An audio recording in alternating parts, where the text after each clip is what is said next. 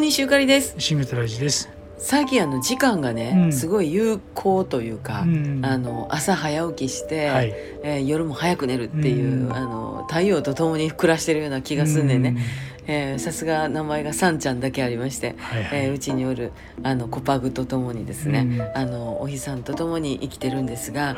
この間久しぶりにね、うん。あ時間もったいないと思ったことがあんねん、それは。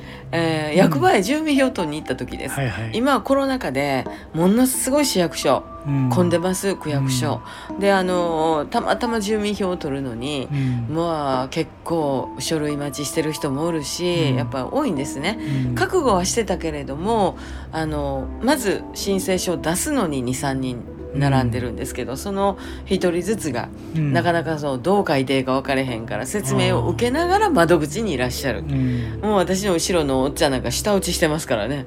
それであのいざ自分の番になって、うん。まああの事なきを得てですねうん。すぐ申請は通るんですけれども、うん。その時にね受付におったお姉ちゃんがねう、ん。あのすいません。ちょっと遅くなりそうですかって私ちょっと聞いてみたんや、うん。一応ね。うん。あの早くはできないと思うんですけれども、うん。お願いしますみたいな感じで言うたら、その役場のねお姉ちゃんがねうん。ああお急ぎですよね。混んでますからね、うん。なるべく早くしますねって一言言ってくれたんや、うん。でもその一言言ってくれたって、うん。前の人も使えてるし、うん。まだまだ書類上がってくるの待ってる人もおるから、その役場のありさまを見たら、うん。そんな早できるわけないわとうん。思うんですよ。うん。思うんですけどそうやって一言フォローするっていうその役場の人にすごい私感謝しましてうね、ん。わあなんかそうやって一言言うてもらうだけで全然ちゃうんやなと思って、うん。ちょっとほだされまして、うん。うん。その時間もなんかちょっと気がねうん。済んだかなって、でも